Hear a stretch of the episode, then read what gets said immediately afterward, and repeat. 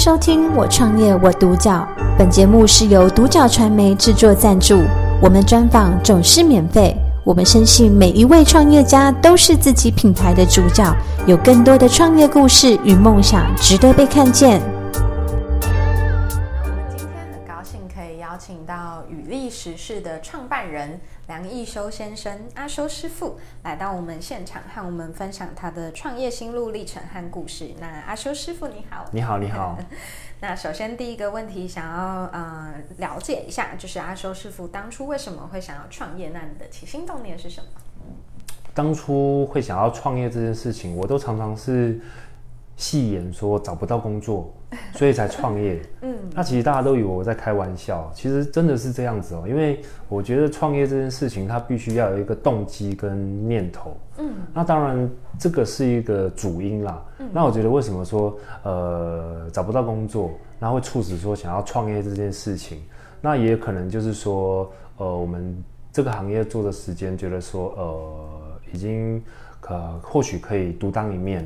所以想要来做这个尝试，然后于是就会选择创业这个念头，这样子。所以我其实，呃，不管是朋友在问我啦，或者是我都会直接跟他说，我是因为可能找不到工作，然后来选择创业。可能就是说在当下的时候，你会觉得找不到自己喜欢的工作，或者是说自己跟自己有呃相同的理念的一个企业，所以我们选择创业来做我们自己想要做的模式。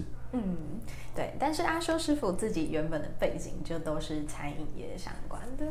对对对，因为我从事这个行业是从国中毕业，然后就开始投入。那从什么都不会，就是刀也不会拿，然后食材也分不清楚。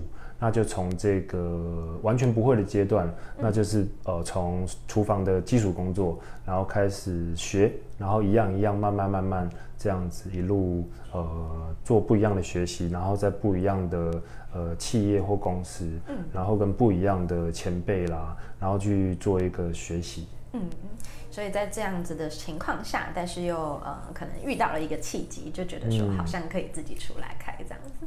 对啊，对啊，因为想要自己开店这件事情的话，其实当然每个人都会有这样的想法，因为可能你做厨师这个行业，那其实现在出路有很多，比方说可以到呃食品厂或者是调理公司，然后去做一个技师或研发，或者做一个管理的工作。那你也可以到一个比较大的这种连锁企业，然后也是做一个呃可能就是。呃，管理，嗯，这样的工作，嗯，那也有可能到学校，然后去从业师转为那个老师，嗯，这种这种模式其实都有。那创业这个当然也是其中的一个部分。嗯，对，了解。那后来阿修师傅是选择了日式料理的这个部分，那可以跟我们介绍一下，就是在雨历时是比较主要的一个特色，以及你们目前的一些服务项目有哪些吗？其实我们在。六年多前开始创立宇立的时候，那当时因为我们店型的关系，嗯，所以主要我们是提供像生鱼片，然后呃冻饭，嗯，然后还有定时这一类的模式，然后给我们的消费者。那到目前的话，因为我们在这个过程中间，其实已经搬了两次家，哦，这大概频率是两年一次。那就是可能当初我们在做一些呃房租契约的时候，然后没有想得够仔细，所以我们就经历了第二次的呃第一次的搬迁。对，那后来在搬迁就是觉得说希望能够提供客人更大的一个更舒适的消费空间，所以我们现在到这个双十路，就是台中公园这里，然后来做一个店面的规划，那就是空间比较大。那我们同时，我们也可以提供比较多的服务，那甚至像以前没有的合菜，然后还有这些呃影音设备啦、会议教室，然后甚至我们在店里也会做像自助餐，让客人，然后也有外汇的服务，然后像到呃可能居家的那种豪宅啦或者社区去做外汇，然后做教学这种，就是变得让我们的服务就越来越多元。嗯。了解。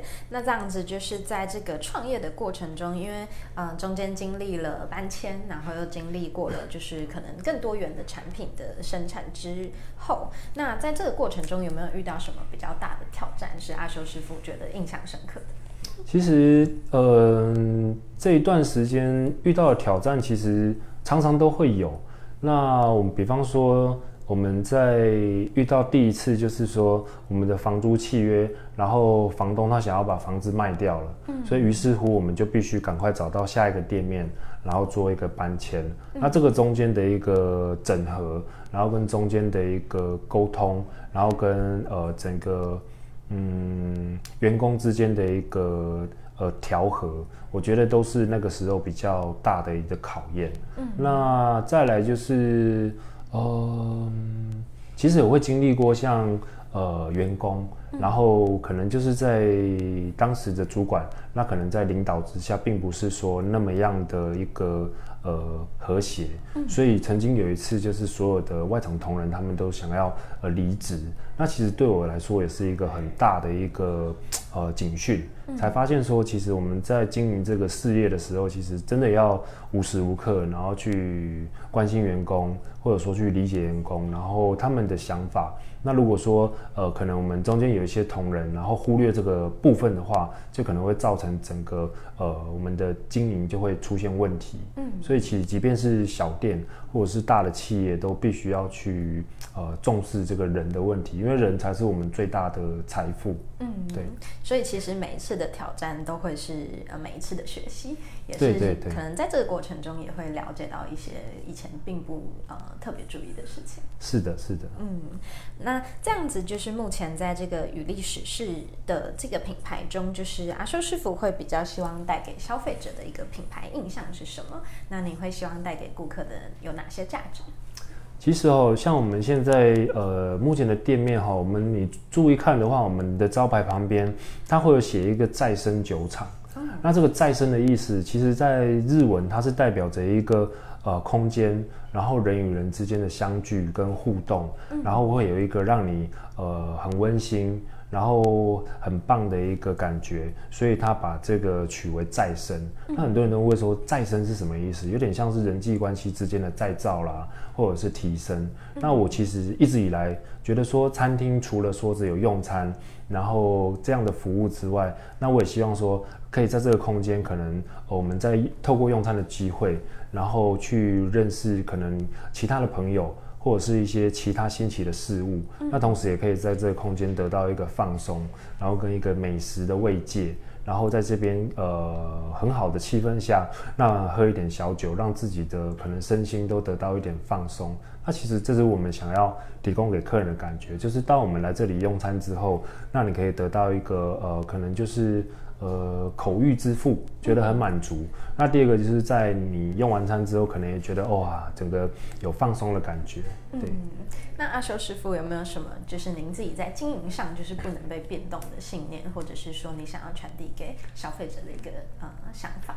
对，当然就是呃，我们自己来说的话，主要还是着重在我们的料理跟服务。嗯、那我们希望说，我们给客人的料理都是可能呃觉得。满意的，然后是好吃的，是美味的，是新鲜的。那服务的部分我们也很重视，就是说给客人感觉就是亲切，然后觉得说啊，这个来到这家店，然后能够呃，好像是朋友一样，然后可以跟我们的店员可能打成一片啊，那有什么需求都可以跟我们店员说。这个其实是我们在呃经营当中最重视的两件事情，就是我们的料理的品质跟一个服务的亲切。嗯。啊，我相信就是去到这个与与历史式的消费者一定会感受到这种温暖的感受，这样子。对，我们都很希望把这种呃呃让客人能够去去呃体验。嗯，了解。那这样子，阿修师傅在接下来的三到五年有没有什么样的一个新的计划，或者是说在最终的愿景，你会希望他走到什么样的一个程度？因为现在其实呃餐饮业变化的很快，所以其实对于呃日式料理来说的话，其实业态有很多种。那可能有一些做的会比较单一，但是我们选择是一个比较呃辛苦的路线，也就是说我们做的服务是比较多元。比方说刚刚讲的，我们有做除了店面，然后一个实体店面的一个供应之外，那另外我们也有提供外汇，嗯，然后像我们的合菜，然后客制化的料理，然后跟无菜单料理，也就是说客人他可以呃，比方说给我一个预算。然后跟人数，然后我就会从这个部分去跟客人沟通，说啊，你想要吃什么样类型的料理啦，或者说你有没有什么忌口的，还是说呃年纪族群，可能有些长辈吃的比较清淡，或者是年轻人他可能比较饱足一点，那我就是会比较喜欢呃把呃客人的意见收集之后，然后整理出一个菜单，然后为他做一个设计，嗯，对。了解，那这样子就是最后一题，想要请呃阿修师傅分享一下，如果说以你过来人的经历，那朋友想要创业并且走相同的产业去切入市场的话，那你有没有什么建议跟分享给他们？对啊，就是像餐饮业创业这件事情的话，一定要第一个自己能够。呃，亲力亲为，这个非常重要。嗯，那不论是在大的店或在小的店，那自己一定要能够理解当中的一样。那不管你做的是什么样的业态，是轻食也好，是中式、是日式、是台式都好。那有可能你的背景你是厨师，那也有可能你是一个外场，那也有可能你是一个会计。那对于餐厅经营的部分，一定要能够理解某一块。那如果不会的话，就可能要进书去学习。那这个在店铺经营当中会比较稳定一点，不会说因为呃员工变动，所以会让你的经营上会出现问题。所以呃，如果主事者能够亲力亲为，那个是最好的。你能够很直接呃知道客人的想法，然后你也能够观察到就是现场同仁的一个反应。嗯，那另外就是说呃，可能在想要创业的话，就是说你必须要能够。呃，理解一些可能有舍有得嘛，就是说你可能会牺牲一些家庭的时间，跟那个可能你的呃太太孩子啊，然后可能没有办法在假日的时候常常一起出去，因为毕竟这个就是餐饮业的旺季嘛。或者是说，可能过年过节的时候没有办法一起吃饭，这个就是常态，可能要先能够呃取舍一下。嗯，了解。所以其实需要准备好自己的心态。那在创业的这条路上，真的并不是非常的容易。那相信每一个创业者都一定有就是他艰辛的地方。是是。那今天也就是透过跟就是阿修师傅聊天的这个过程中，就是有感受到就是啊、呃、实力实啊与立时是对于客人的一个用心。是。然后也感受到您的。专业度，还有就是您是一个不断会精进自己的人，那非常的开心可以跟阿修师傅聊聊。感谢收听《我创业我独角》，本节目是由独角传媒制作赞助，我们专访总是免费。你也有品牌创业故事与梦想吗？订阅追踪并联系我们，让你的创业故事与梦想也可以被看见。